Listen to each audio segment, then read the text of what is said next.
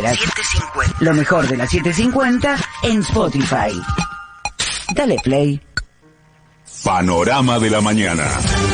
750. Derecho a la información.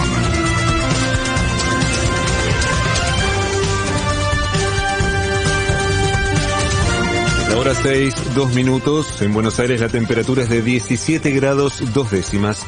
El cielo está algo nublado, humedad 90%.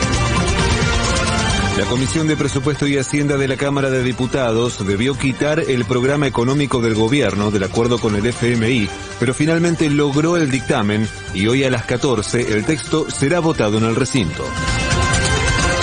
El presidente de la Cámara Baja, Sergio Massa, anticipó que la iniciativa será aprobada por una amplia mayoría.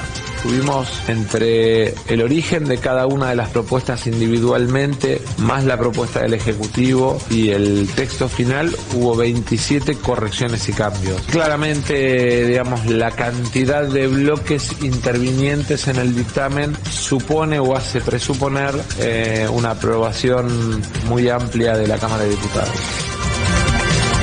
Desde las 11 de la mañana, el ministro del Interior, Eduardo de Pedro, y el jefe de gobierno porteño, Horacio Rodríguez Larreta, se reunirán con la Corte Suprema por el reclamo de la ciudad por los recursos de coparticipación.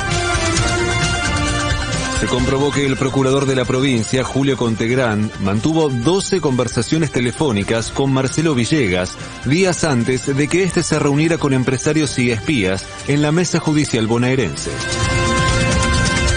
El INDEC informó que en enero el sector industrial tuvo un leve retroceso de 0,3% interanual, luego de una racha de 14 meses de crecimiento.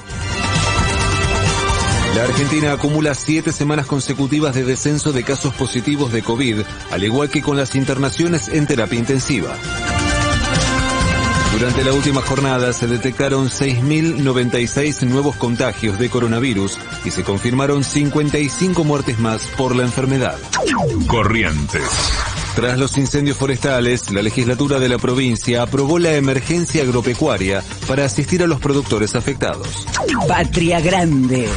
En Guatemala fue sancionada una ley que prohíbe el matrimonio igualitario y establece, establece penas de 10 años de cárcel para las mujeres que aborten.